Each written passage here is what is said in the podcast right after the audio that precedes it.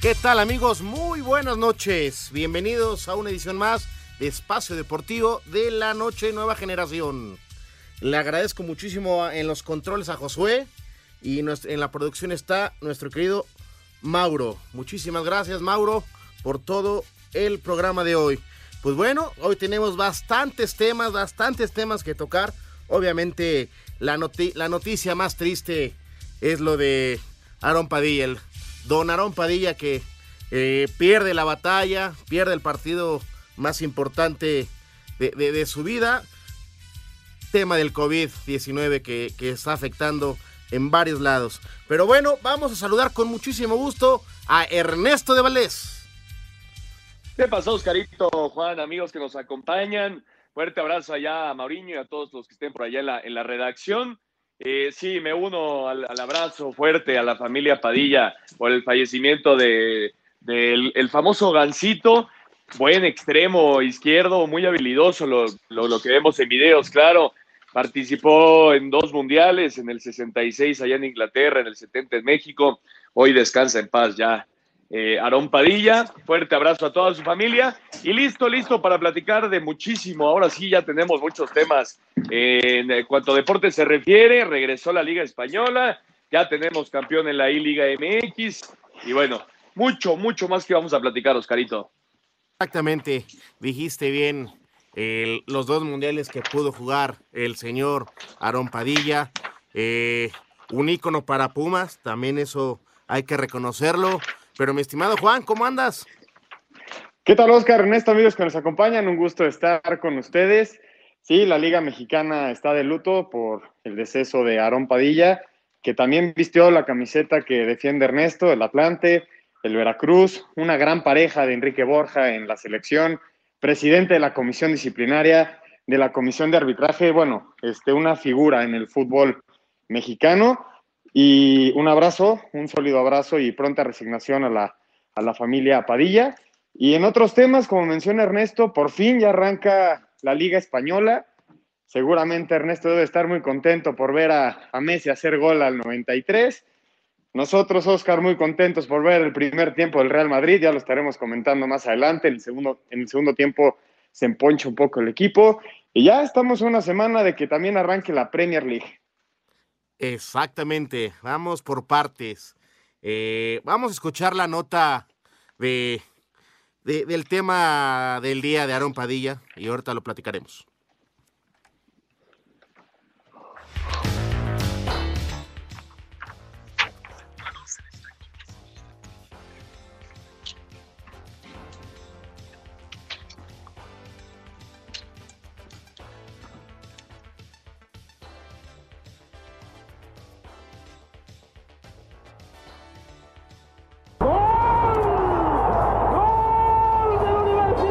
Su posición natural era la de extremo izquierdo. Su carrera la hizo primero con los Pumas de la UNAM, después con los Potros de Hierro del Atlante y el Veracruz. Con los universitarios tuvo la oportunidad de jugar al lado de Juanito Alvarado y Enrique Borja. Jugó con la selección nacional en los Mundiales de Inglaterra 66 y México 70. Como directivo fue presidente del Atlante y de los Pumas, además de vicepresidente de los Coyotes del Nesa. Fue titular de la comisión disciplinaria y de la comisión de arbitraje. Con los Pumas fue parte del bicampeonato del 2004. Pumas para mí es lo mejor para, para, lo que he tenido yo en. En el 2017 recibió un homenaje en Ciudad Universitaria bajo el mandato de Rodrigo de Parga. En dicha ocasión se le entregó una playera conmemorativa y en las gradas lo estuvieron ovacionando. En el 2018 ingresó al Salón de la Fama, pero debido a las complicaciones de salud que tenía, fue su hijo el Gancito quien recibió el reconocimiento en su nombre. Este domingo Aarón Padilla perdió la vida a los 77 años a causa del COVID-19. Descansa en paz. Para Sir Deportes, Memo García. Pues bueno, la verdad es una, una noticia triste. Eh, nos sigue doliendo lo que nos está quitando este famosísimo COVID-19. Ernesto, pega y pega mucho. Así es, Oscarito, son tiempos complicados, hay que seguir cuidándose, insistimos, en todos los programas hay que seguir con los cuidados pertinentes para, para evitar lo, más que se pueda esta pandemia del coronavirus. Hoy nos quita a un referente del fútbol mexicano, eh, ya lo escuchábamos en la nota, ya lo decía Juan, jugó con Pumas, eh, muy buen jugador por banda izquierda, jugó con Pumas y fue subcampeón de la 66-67. Después pasó por los Potros de Hierro y jugó en Veracruz. Pero creo que la parte más importante la hizo como directivo, ¿no? Ese bicampeonato de Pumas, primero en la, historia del, fútbol mexicano. Ese es el recuerdo que dejará el Gancito Padilla y obviamente el tema de su hijo, ¿no? También futbolista, eh, un tipo con mucho gol que ya fue campeón con, con tus amadas Águilas del América, Oscarito. Es correcto, estimado Ernesto. El gancito, el talismán, como la apodaban ahí en esa era americanista. Eh, recordemos lo que mencionas, esa época donde consigue un bicampeonato, cuando lo dirigía Hugo Sánchez, este, en Juan. Qué bien jugaba esos Pumas y estaba ahí metido el señor Don Aarón Padilla. ¿eh? Sí, me acuerdo muy bien del Hugo Sánchez bicampeón con, los Pumas y un tipo que dentro de la cancha finalmente fueron dos mundiales. Fuera de la cancha estuvo titular de la, de la comisión de, arbitraje, este, un señor que se brindó al fútbol y, y como dices, eh, estamos sufriendo lo que nos llegó a quitar este COVID-19, Oscar. Exactamente, pero bueno, un fuerte abrazo para toda su familia. Esperamos prontas resignaciones y, el deseo que ya, por favor, eh, le ganemos este, esta gran batalla que tenemos contra esta pandemia eh, en todo el mundo, porque en todos lados nos rebata gente muy querida. Pero bueno, ahora sí vamos a meternos. Yo sé que me van a decir cosas, empezando por mi querido Ernesto de Valdés. Vamos a la E-Liga. Vamos a empezar lo que fue el torneo. A ver, yo recuerdo que, estábamos este, platicando la semana pasada los favoritos. Antes que empecemos a disminuir lo que fue cuarto, semi y hoy la gran final.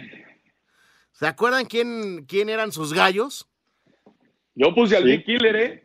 Sí, señor. Ernesto dijo León. Si no mal recuerdo, eh, Juan puso al Puebla. Sí, yo fui con Puebla. Y yo había puesto al Pachuca, ¿no? Cuartos de final. ¿Estamos de acuerdo? Yo había puesto al Pachuca, pero bueno, vamos a escuchar la nota y regresamos a desmenuzar bien lo que fue hoy la gran final. De la mano de Nicolás Sosa, León se consagró campeón de la I-Liga MX tras vencer en la final al América y a Santiago Cáceres por 1 a 0. El gol virtual de la diferencia fue de Joel Campbell al minuto 18. El presidente de la Liga MX, Enrique Bonilla, agradeció el apoyo de todos los clubes y felicitó a Nick Killer por el título. Tengo que felicitar a los dos clubes y jugadores finalistas por su compromiso con dar lo mejor de sí, incluso viviendo el fútbol desde las consolas. Es un honor para mí en este momento hacer una entrega por ahora simbólica del trofeo para el campeón de la Liga MX BBVA, el Club León, que demostró ser el mejor desde los controles. Muchas felicidades a Nicolás Sosa, quien hoy representa a su club y a sus compañeros en este gran éxito. Muchas felicidades y a celebrar al menos desde casa. Los otros integrantes de León campeón fueron Iván Rodríguez y Ángel Mena. Para Sir Deportes, Memo García. Eh, vamos a ponerle que el mejor, sin, sin de quitarle un mérito, es Nico Sosa. La verdad, Ernesto es el que mejor jugó y mira, hoy se levantó perfectamente ganándole 1-0 a las Águilas del América. Buen partido, ¿eh? Muy cerradito. Y bueno, felicitaciones al Nick Killer, Nico Sosa y al Club León por, por este campeonato de la primera edición de la I-Liga MX. Bueno, el América hizo más de lo que se esperaba, ¿no? Yo, yo, yo ponía en la gran final a Sosa y, al Pachuca, ¿no? A, Kevin Álvarez. Creo que eran los dos que habían demostrado más nivel a lo largo de toda la temporada. Y al final Cáceres le pegó al Pachuca, le pegó a Kevin Álvarez, se metió a la gran final. Y bueno, hoy, hoy sí ya fue más complicado. Muy rápido se puso adelante León con, gol de, de Joel Campbell. Y la última jugada del partido, esa falla de Gio, le costó el, título al América, ¿no? Sí, sí, pero a ver, siendo objetivos, nos divertimos mucho, nos gustó. Realmente fue un gran torneo. Eh, siendo objetivos, muy peleado, muy peleado el tema de León Pachuca en la punta. Y como lo mencionas, Ernesto, el América eh, lo golearon un par de veces. Por momentos no se veía bien, no se veía bien. Y mi querido Juan, pues una final más, ¿no? Que el América juega y pues en menos de un semestre, dos finales perdidas para, para las Águilas del América. Mira, sinceramente, como aficionado del América, sea, sea en la E-Liga o la Liga normal, duele muchísimo perder contra León. Ya me ha tocado vivir la derrota ahora sí que en carne propia. Pero creo que es un, es un gran partido. El Nick Killer, este, como dice Ernesto, define el partido muy rápido. Y esa jugada del final que nos, que nos regala Cáceres es, ahora sí, que a todo mundo, todo mundo esperaba el empate y que se fueran al tiempo extra, pero no. León, León carga el título y muy curiosa cómo toda la afición del América y los golpeadores al Piojo Herrera empezaron a manejar ahí el, el hashtag en Twitter de fuera Piojo por perder la E-Liga, ¿no? También entra en lo burdo esta parte. ¿Qué, te parece? Me, parece, bueno, siendo, siendo objetivos, es, es algo chusco, pues porque ¿Qué tiene que ver aquí Miguel, Miguel Es que el Piojo lo dijo, el Piojo lo dijo, que, que el América no puede perder una final ni en consola. Entonces, yo creo que va por ahí la respuesta de la afición contra el Piojo. Pero bueno, digo, obviamente no, no va a pasar a más. Exactamente, pero lo más doloroso, mi querido Juan, que León en, las, en la final del fútbol normal y hoy en la I-Liga, pues las dos finales que hemos jugado contra ellos en una sí nos pasaron por encima, nos borraron. Cuando León agarra el bicampeonato. Qué bien jugaba ahí Rafa Márquez, caray, ¿te acuerdas? Sí, sí, sí. Recuerdo que fue una final muy dolorosa, pero no tanto como la de Tigres, Oscar, la que vivimos ahí en la cabina. Bueno, ¿qué te digo? Ahí teníamos a Ernesto que disfrutó vernos molestos y enojados. A ti, un servidor. Pero bueno, Ernesto, a ver, ¿qué, qué más me dices de mis aguilitas? No, nada, Oscarito, la, verdad que nos deja, nos dejó un buen sabor de boca, ¿no? En la liga. Eh, yo creo que fue una buena forma de mantener, digamos, ocupados y entretenidos a los aficionados al fútbol durante todo este tiempo de, pandemia. Eh, hay quien critica que fue muy largo el torneo, que duró, duró mucho tiempo, fue todo el torneo regular, como, como si fuera la liga normal. Y, puede ser, ¿no? Puede ser que sí, al principio haya habido mucha fusión y después eh, la gente haya, haya optado ya por no, por no verla durante un, buen lapso, pero yo creo que, que, hizo, que, hizo, bien, ¿no? La liga hizo bien en, tener este, este torneo de la, de la I-Liga, nos deja gratos momentos, nos deja eh, meternos a, la vida de los jugadores fuera de la cancha, ¿no? Muchos momentos simpáticos, de, de, de enojo, eh, nos deja, nos deja buenos, buenos recuerdos. Yo, yo así lo veo lo, de la I-Liga MX. Y bueno, veremos, veremos si hay otra edición. Yo creo que, que, no, no veremos otra edición muy pronto. Bueno, vamos a una pausa y regresamos. Espacio Deportivo, nueva generación. Ningún jugador es tan bueno como todos juntos. Espacio Deportivo Nueva Generación. Un tuit deportivo Arroba FMF, nos unimos a la pena que embarga a la familia del fútbol por el fallecimiento de Aarón Padilla, exjugador de la Selección Nacional de México y leyenda del fútbol. Pronta resignación a familiares y amigos, que en paz descanse.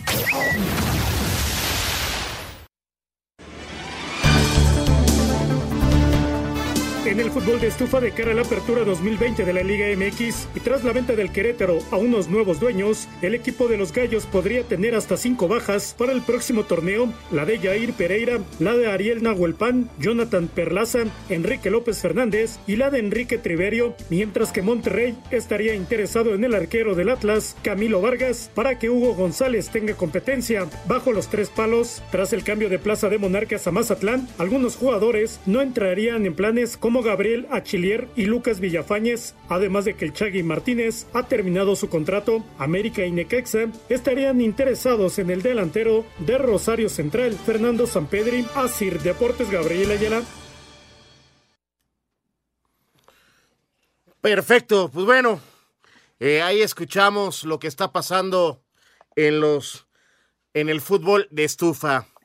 Eh, algo que agregar, Ernesto, de, de, lo que escuchamos de fútbol de estufa. Yo creo que lo más importante es lo de Querétaro, lo que se dio, lo que se hizo oficial, y el tema también de, pues, del nuevo equipo, ¿no?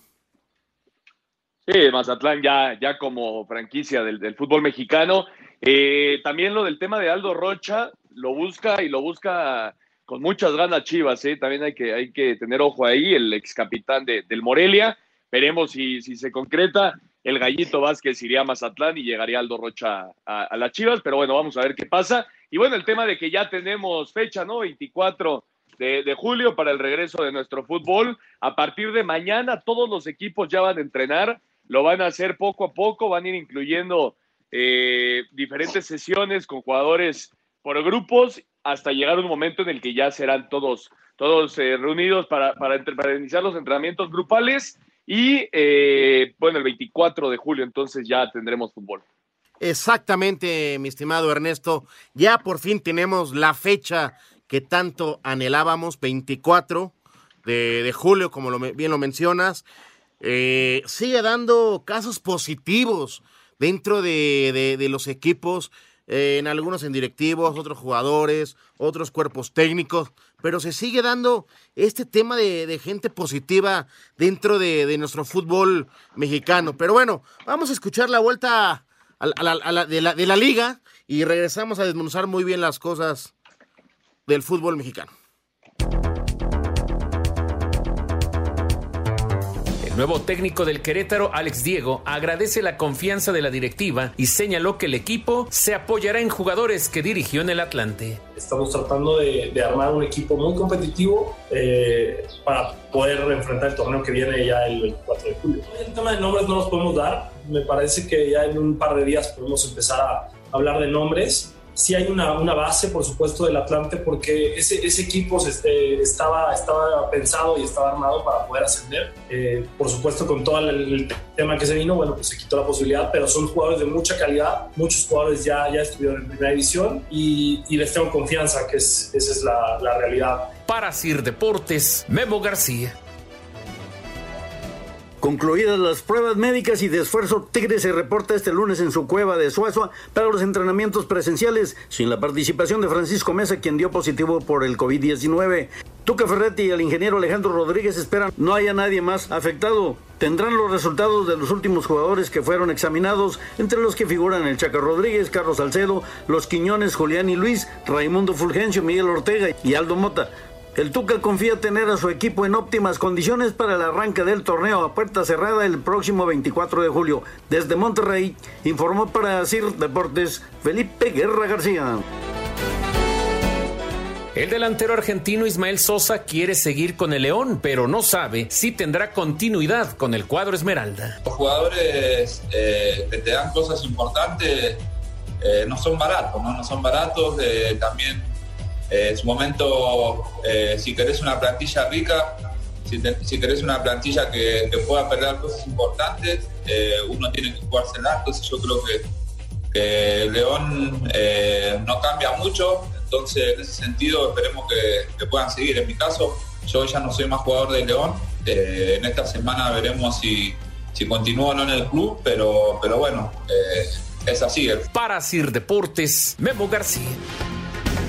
Jaime Ordiales, presidente deportivo de Cruz Azul, ratificó los términos en los que la institución buscará incorporaciones para la apertura 2020. Estamos buscando un, defensa central. Eh, Dante está buscando un defensa central eh, de perfil izquierdo. Tenemos ya visto la gente, no forzosamente tiene que ser zurdo, pero, de preferencia sí, porque tú sabes que los defensas centrales zurdos muchas veces pueden jugar también de laterales. Si hiciéramos unos movimientos en el frente, pudiera venir un jugador eh, que pudiera jugar más libre en, el frente.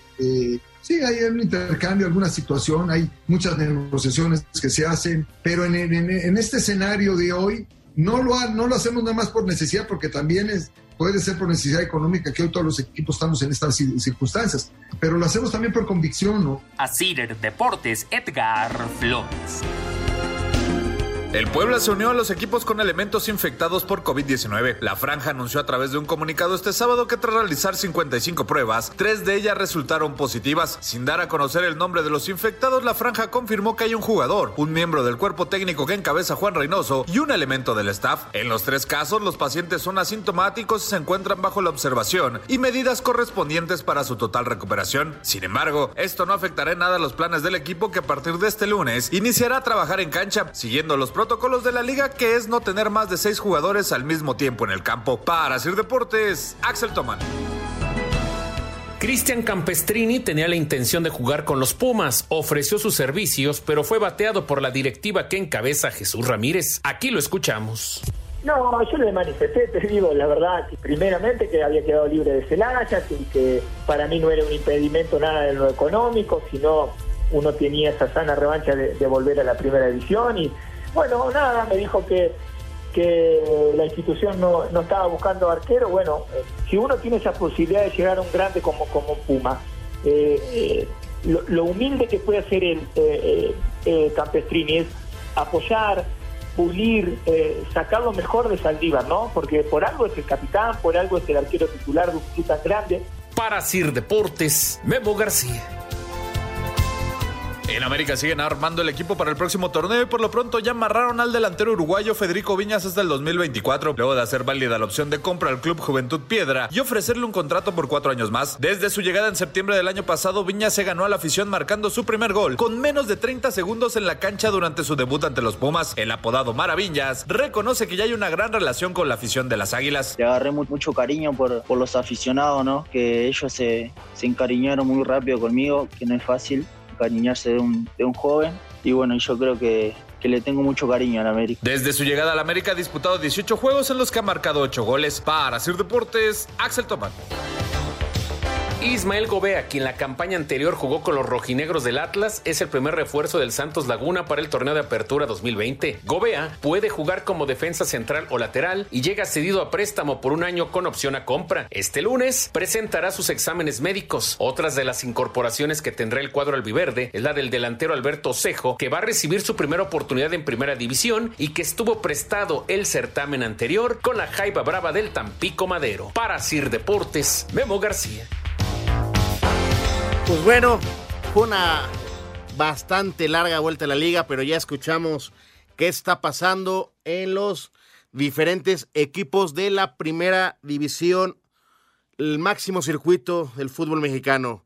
Eh, Ernesto, ¿qué sentiste la salida de tu ex técnico atlantista y ahora que se convierte en el nuevo técnico de Querétaro? Pues sí, todo, todo el que le vaya muy bien a Alex Diego, ojalá eh, le mandamos un fuerte abrazo también. Hizo un buen trabajo con el Atlante. Y, bueno, el Atlante, a ver ahora qué pasa, ¿no? ¿Quién va a llegar como técnico? Dicen que se van tres, cuatro jugadores con Alex Diego al Querétaro. Así que están desprotegiendo un poco a los potros, pero bueno, hay, que esperar qué, qué pasa. Exactamente, mi querido Ernesto. Oye, Juan, a ver, el tema, ¿cómo van a entrenar?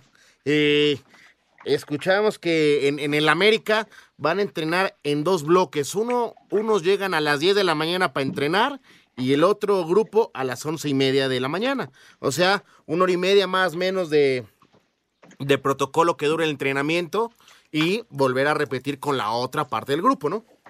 Sí, aquí los que van a, los que se van a quedar mayor tiempo va a ser, obviamente van a ser los técnicos, el cuerpo técnico va, va a tener que trabajar doble al dividirse con las plantillas, obviamente con una sana distancia. Y el día de hoy salió un video de cómo Guillermo Ochoa se hacía el examen del coronavirus. No sé si lo llegaron a ver. Sí, le dolió. Llega Cuapa y sí, haz de cuenta que fue un estoque de torero al toro, pero en la nariz, directo, después en cada uno, la garganta, y ahí se ve Memo casi, casi llorando de, de, lo incómodo que debe de ser la prueba. Pero bueno, esos son este, todo, todos los protocolos de higiene que, lleva el Club América y seguramente llevan los equipos de México. Exactamente. Eh, vamos un corte y, se, y ahorita que regresemos seguimos tocando el tema de la Liga Mexicana. Es Espacio Deportivo, Nueva Generación. Un árbitro divide opiniones. Algunos se acuerdan de su padre y otros de su madre. Espacio Deportivo Nueva Generación. Un tuit deportivo arroba Liga BBVA MX. Nick Killer la rompió en esta I-Liga MX, digno campeón de este torneo virtual, campeón del torneo y el máximo rompe redes. Algo más, felicidades arroba Club León FC.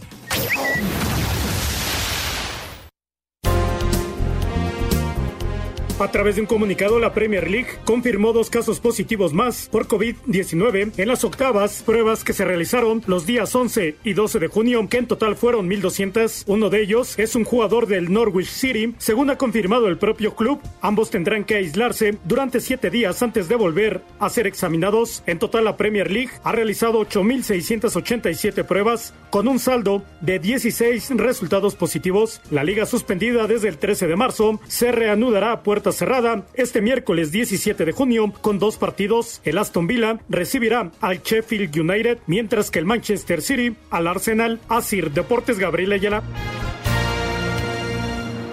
Perfecto, ya escuchamos ahí la, la nota de la Premier. Eh, bueno, así está pasando el tema en el fútbol internacional. Pero bueno, este, Juan, ¿algo más de que agregar del máximo circuito del fútbol mexicano? Sí, cómo no, Oscar, eh, justamente quería platicar con ustedes qué les, parece, qué les pareció, cómo va a quedar la fase de eliminación, la fase de liguilla en este nuevo torneo de la Liga MX, que finalmente van a ser 12 los posibles calificados. Los primeros cuatro tienen pase directo y del 5 al 12, del 5 al 12 hay un repechaje. ¿Qué les parece? esta situación ha sido la polémica de toda esta semana. A, mí en lo, en lo particular, este, Juan, Ernesto, me parece atractivo. Creo que es lo correcto para intentar ayudarle un poco más a los, a los clubes en, el tema de la economía. También ya, ya, ya, escuchábamos que también fue tema de esta, de esta semana el tema de, de que Esperemos, si se logra, a mediados de septiembre también ya te empezar a tener cierta cantidad de público en los estadios, que eso ya generaría un poco más de ingreso a los clubes, pero porque todo el tema se está parando en lo económico. Vamos a ver es, en este nuevo mercado de, transferencias, vamos a ver eh, pocas contrataciones. Seguramente veremos algunas, pero de préstamos, ¿no, Ernesto? Sí, sí, va a ser un, mercado de fichajes poco movido, así lo veo yo, y sin, sin grandes nombres, sin grandes cantidades de, dinero, ¿no? Eh, el tema del repechaje, si nos vamos meramente a lo deportivo, me parece que sí es, puede llegar a ser un poco injusto, ¿no? Un, un equipo que quede en el lugar número 12 después de, de una campaña pues mediocre, y que pueda llegar a ser campeón, ahí sí puede ser un poco eh, injusto para, para, los que tuvieron una mejor campaña. Pero si nos vamos al espectáculo y lo, como bien lo decía Oscarito, a lo económico, a mí también me parece una, una buena idea. Eh, en el tema económico, obviamente, los equipos van a tener muchos más ingresos con estos partidos de repechaje, que por cierto hay que decirle a la gente es a un solo partido. Y ahí es donde creo que lo están haciendo bien. Eh, es una buena decisión no le vas a dar chance a los equipos de especular y van a tener que salir a matar o morir, eh, a matar o morir en, esos partidos de repechaje y creo que eso se va a volver eh, para el aficionado me parece que, va a ser bueno y va a ser visualmente muy atractivo. Exactamente, Ernesto, para la televisor, para la gente que lo vemos por la, por la televisión, el aficionado va a estar contento. Porque, pues, como tú lo estás diciendo perfectamente, es matar o, o morir. O sea, ya estás aquí o te vas de vacaciones. Es un tema importante, pero bueno, digo, vamos a ver qué pasa. Eh, hace bastante tiempo también tuvimos repechaje en el fútbol mexicano, cuando empezaban los torneos cortos. Y era, era ida y vuelta, ¿eh? No, no se olviden de eso, Juan.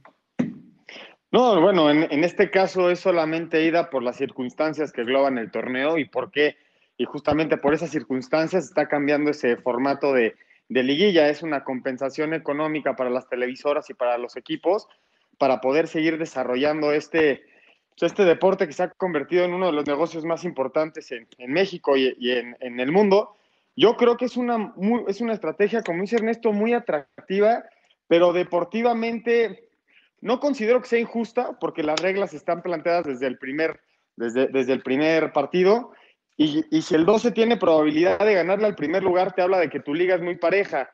Pero sí, suena, no suena lógico que el lugar 12 tenga esa capacidad de llegar a ser campeón. En este caso la tiene y esperemos que no llegue a pasar, porque va a perder muchísima credibilidad el torneo y este formato.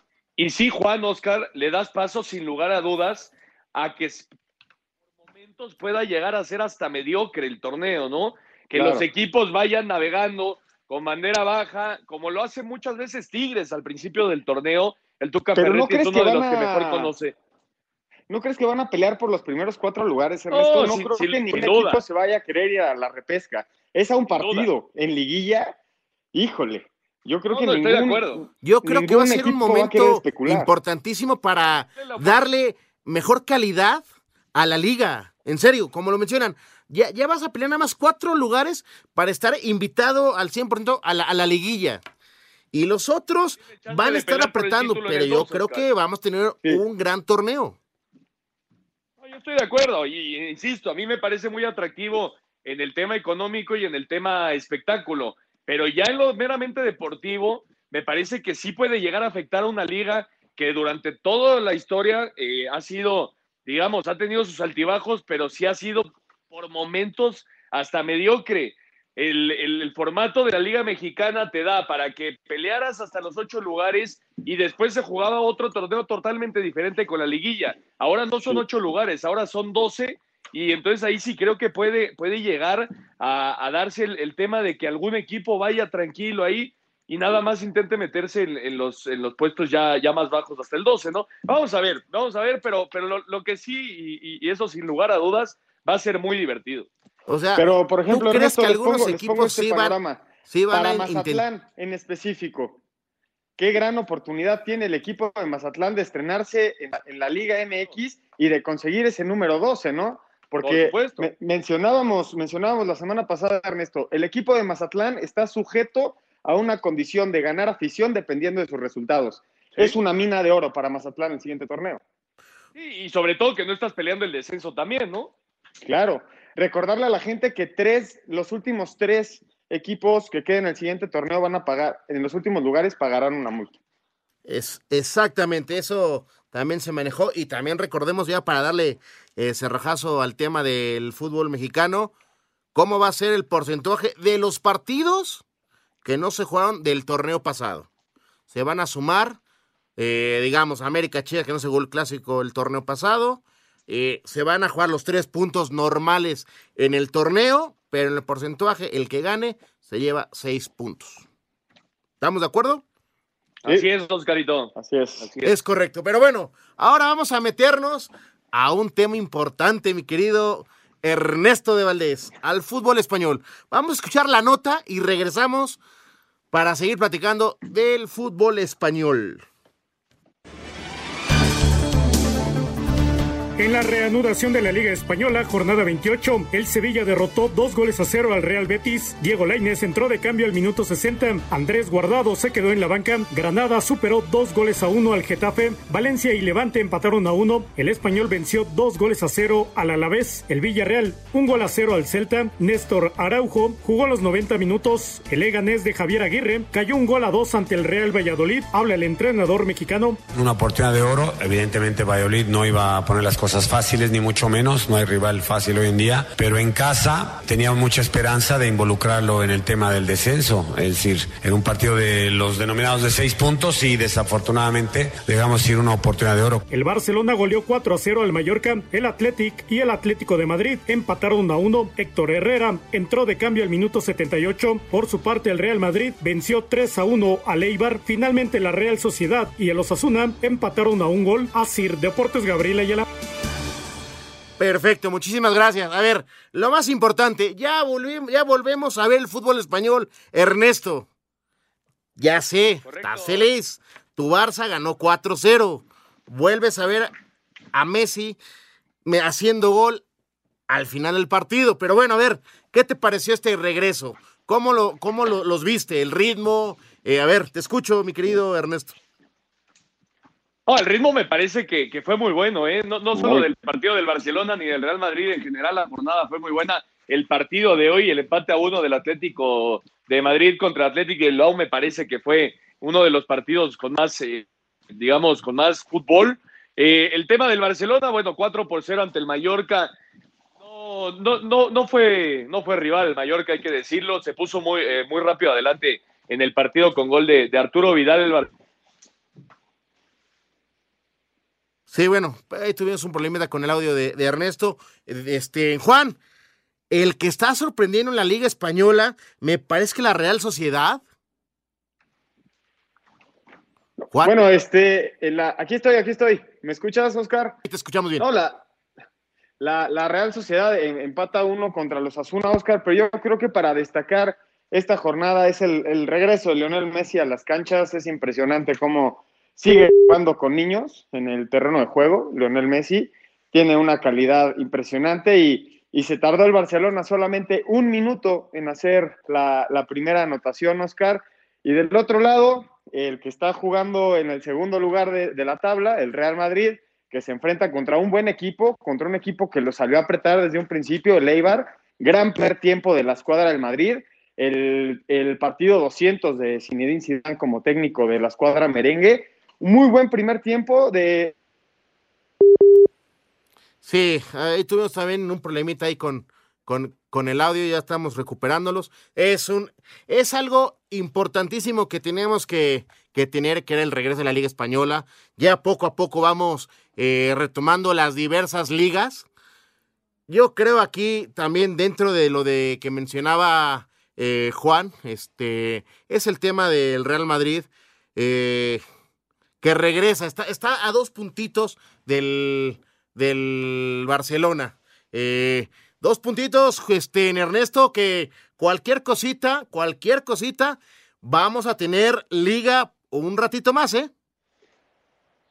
Sí, sí, hay liga, por supuesto. Eh, de hecho, la liga española mañana continúa. Eh, mañana ya continúa. El martes juega el Barcelona contra el equipo del Vasco Aguirre, Oscar va contra el Leganés el martes a las 5 y el Real Madrid va a jugar hasta el jueves, jueves contra el equipo del Valencia. Un, partido bastante fuerte, recordar el Valencia el año pasado ganándole la Copa del Rey al, al Barcelona, Oscar. Exactamente, exactamente, eso es un tema importante. También da gusto ver que que en esta, eh, en esta retomación de la Liga Española, eh, Laines tuvo minutos. Creo, creo que los mexicanos les fue bien en este regreso de la, de la Liga Española, ¿no, Juan? Héctor Herrera, Oscar, no jugaba desde enero con el Atlético de Madrid.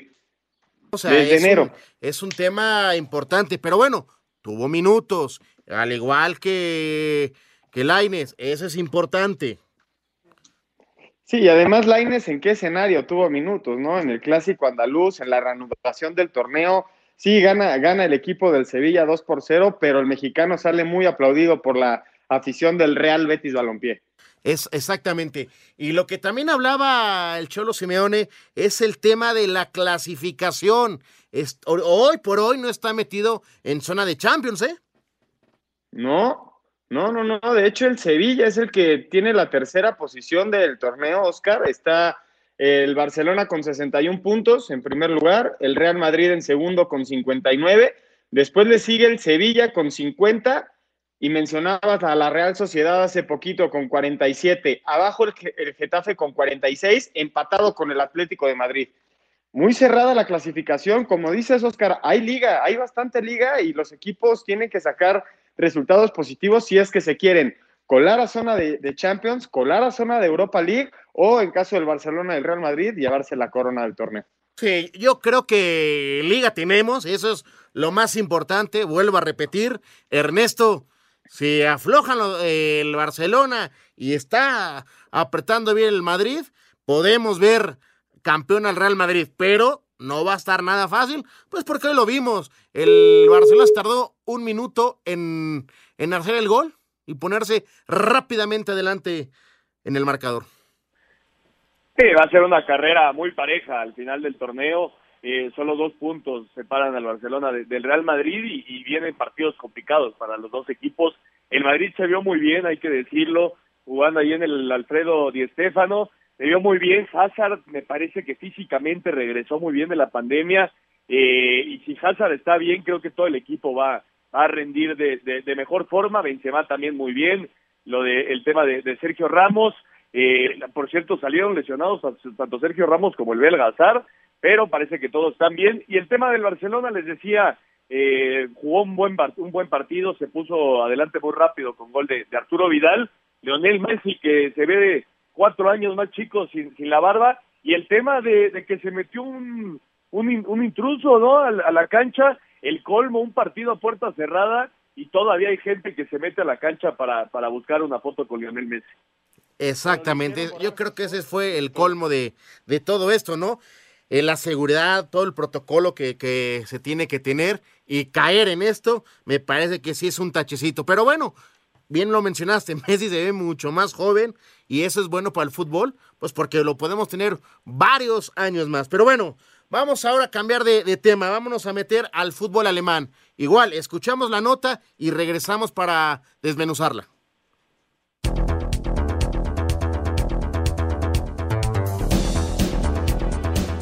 Borussia Dortmund, que sigue la casa del Bayern, rescató el triunfo con un gol de Erling Haaland en la compensación, 1 por 0 sobre el Düsseldorf. Cuando parecía que la ventaja de los bávaros se vería recortada, León Goretzka consiguió sobre la hora el gol del triunfo 2 por 1 sobre el Mönchengladbach. El técnico Hans-Dieter Flick reconoció que corrieron con suerte. Fue un partido complicado, sobre todo en la primera parte, pero siempre buscamos hacer el gol de la ventaja. Al final, no sé si lo merecíamos o no, pero lo conseguimos y nos vamos contentos por mantener la ventaja en el primer lugar. Con esto el Bayern mantiene ventaja de 7 puntos sobre el Dortmund, mientras que Leipzig, que venció 2 por 0 al Hoffenheim, se afianzó en la tercera plaza, gracias a que el Leverkusen empató a 1 con el Schalke. Para hacer deportes, Axel Toman. Un tuit deportivo. Arroba F Deportes, Sergio Ramos ha sido un poco raro, nos quedan 10 finales más y a ganar todo lo posible.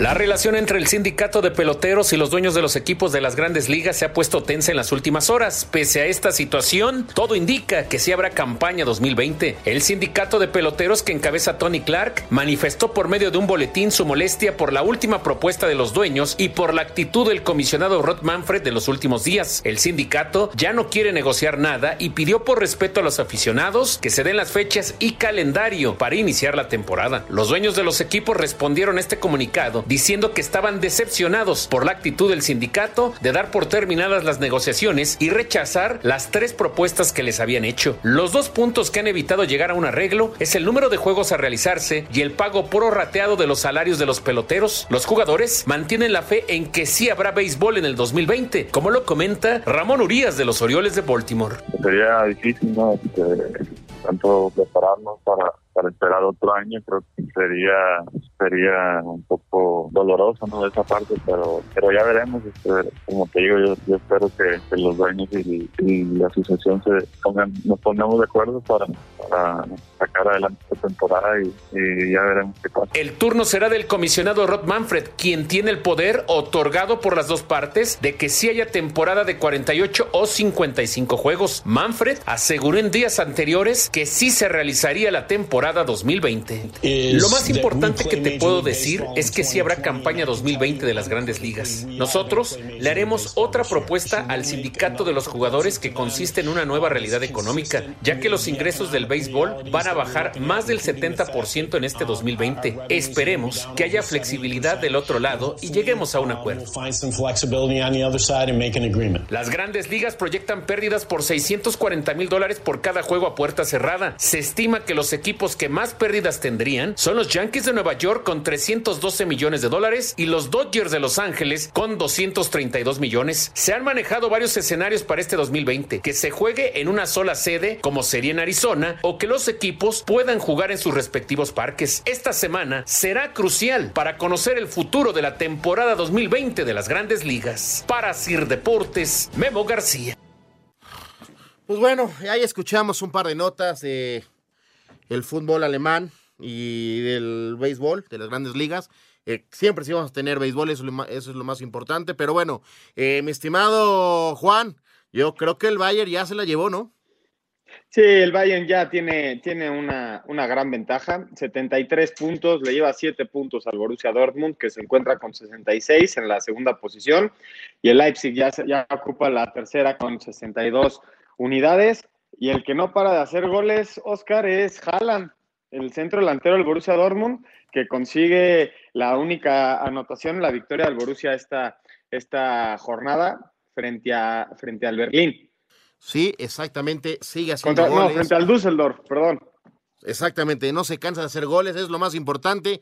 Y ahí el, el Borussia Dortmund sigue intentando alcanzar al Bayern, que yo lo veo muy difícil, y más cuando se jugó hace un par de semanas ese partido tan importante que lo gana el Bayern, me parece que ahí fue el cerrojazo de esa gran liga. Pero bueno, ahora vamos a meternos al fútbol de Inglaterra. Vamos a escuchar la nota. Duelo entre Aston Villa y Sheffield United correspondiente a la jornada 30 marcará el reinicio de la Premier League con la virtual conquista del título a manos de Liverpool, así como la cerrada disputa de sitios para la próxima edición de la UEFA Champions League y Europa League. Al actual líder general le restan choques importantes ante Arsenal y Chelsea, este último con el calendario más difícil de la campaña, teniendo que encarar duelos ante Manchester City, los ya mencionados Reds y Wolverhampton, cuadro del mexicano Raúl Jiménez que, afianzado al momento en el sexto lugar de la clasificación, buscará puntos clave ante Arsenal y The Blues. Bueno, tengo contrato hasta el 2023, no es que tengamos que calificar a la Champions para quedarme. Yo estoy muy bien, muy contento aquí en los Wolves he estado haciendo cosas muy, muy importantes que tanto yo como todo el equipo nos hemos estado esforzando al máximo desde la temporada pasada. Hemos calificado Europa League, ahora estamos peleando por puestos de Champions League, entonces es una mayor motivación para seguir creciendo como futbolistas y bueno, siempre entrar a Champions League es un, un extra que, que te llena para, para seguir pensando en cosas grandes. Por el exceso de partidos y lo apretado del calendario, se permitirá incluir hasta siete elementos en banca para la realización de hasta cinco sustituciones. Flexibilidad deportiva que espera verse retribuida con estrictas normas sanitarias en la que los jugadores continúen siendo sometidos a pruebas de detección por COVID-19 dos veces a la semana, se realicen controles de temperatura antes de cada sesión de práctica, así como desinfección sistemática de campos, equipamiento y materiales utilizados tanto en partidos como en entrenamientos. Habla Sam Erit, jefe de ciencias del deporte del Manchester City. Por fin estamos entrenando, ha sido un descanso muy largo y obviamente el mundo ha cambiado mucho. Existe trabajo que no se ve para llegar a esta fase, para que todos podamos volver. Hay tantos obstáculos, pero queremos que todo sea seguro. Cuidamos de los jugadores. Este es el descanso más largo que han tenido en mucho tiempo. Tenemos que prepararlos con mucho cuidado. En caso de que algún elemento de las plantillas viole las normas sanitarias, la Premier League tiene la potestad, bajo autorización del gobierno, para aplicar sanciones de hasta 200 mil libras esterlinas y pérdida de puntos. Según estudios de la firma Deloitte, los clubes verán reducidos sus ingresos en mil millones de libras, de las cuales 500 millones serán permanentes en conceptos de derechos de televisión e ingresos por partido, mientras que el resto se postergará gradualmente hasta la siguiente campaña. A Cedar Deportes, Edgar Flores. Perfectísimo. Ernesto, se nos viene el fútbol inglés. Así es, Oscarito, y por fin se le va a hacer a a Liverpool poder levantar la copa de, la Premier League. Son 25 puntos de diferencia con el Manchester City, aunque el, City tiene un, partido menos, pero son 25 puntos de diferencia y solo 11 partidos los que quedan.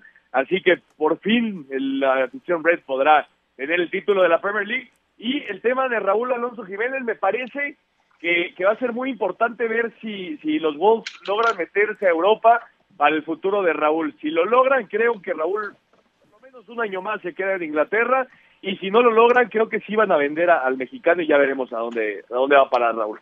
Es exactamente, se dice mucho que sí está el interés del Real Madrid. Vamos a esperar.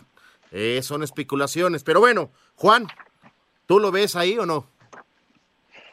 Pues yo no decido si va o no va. A mí me encantaría verlo de centro delantero en el Real Madrid, como vimos al Chicharo en su momento, como lo hizo Hugo Sánchez. Sería algo este, inaudito para el fútbol mexicano, pero ya veremos, lo dice Raúl en, la nota, tiene contrato hasta el 2023 y, y, en el Wolverhampton ha sido un jugador de bastante peso. Sí, por supuesto, ha hecho muchos goles, ha sido un gran año para Raúl Jiménez. Pero bueno, vamos a meternos ahora al béisbol. Vamos a escuchar la nota de Grandes Ligas.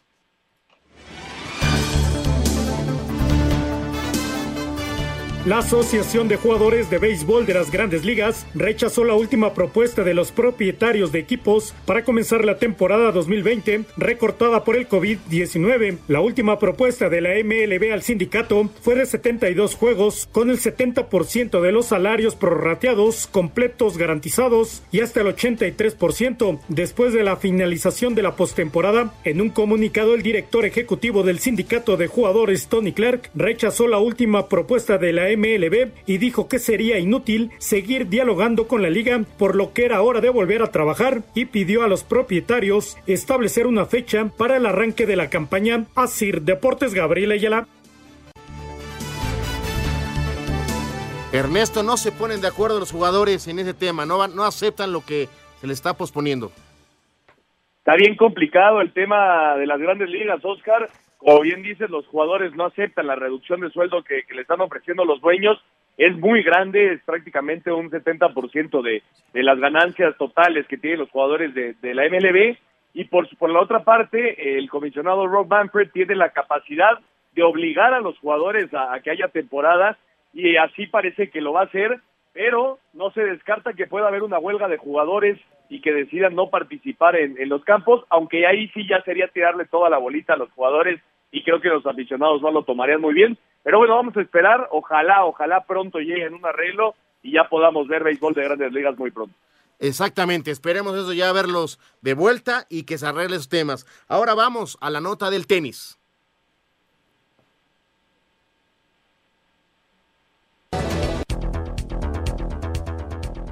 Tony Nadal, tío y exentrenador de Rafael Nadal, aseguró que la vuelta de Federer será más compleja de lo que se piensa. Si logra recuperarse bien, pues a 39 no hay tanta diferencia.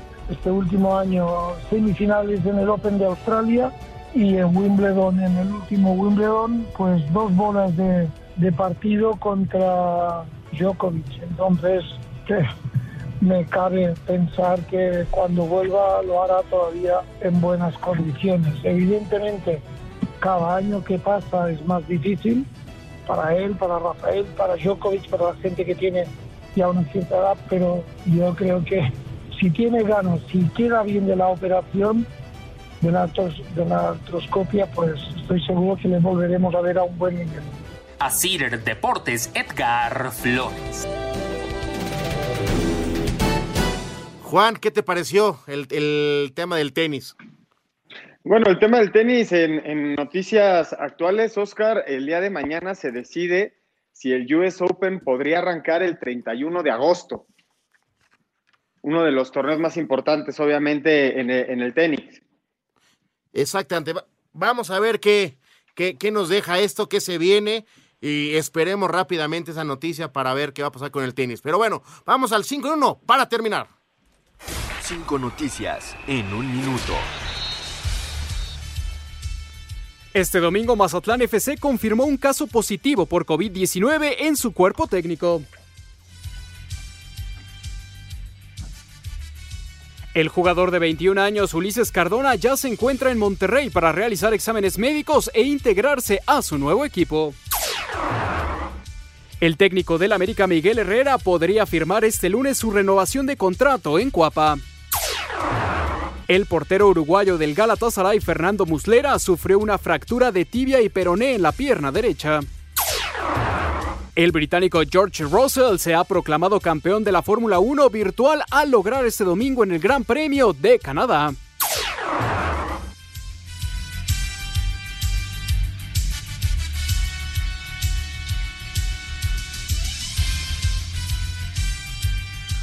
Listo, Juan, Ernesto, nos vamos. Ernesto. Nos vamos, Oscarito. Por cierto, en el regreso de la PGA y el golf eh, mundial, Daniel Berger se consagró campeón allá en Texas, así que ya también regresó el, tema del golf a nivel mundial. Nos, nos, nos despedimos, un fuerte abrazo a todos por allá y nos escuchamos la próxima semana. Un fuerte abrazo, mi estimado Ernesto. Juan, vámonos. Nos vemos, nos vemos, Oscar, amigos que nos acompañaron. Un fuerte abrazo a un hermano Águila, Octavio Guadarrama, que nos está escuchando. Y no se pierdan este mañana la Liga Española. Perfecto, nos vemos, este Juan. Un fuerte abrazo. Tengo tres festejos compañeros. Laura Sarmiento, Lidia Navarro y Carolina Ceballos. Un fuerte abrazo. Deseamos lo mejor de lo mejor. Gracias. Hasta la próxima.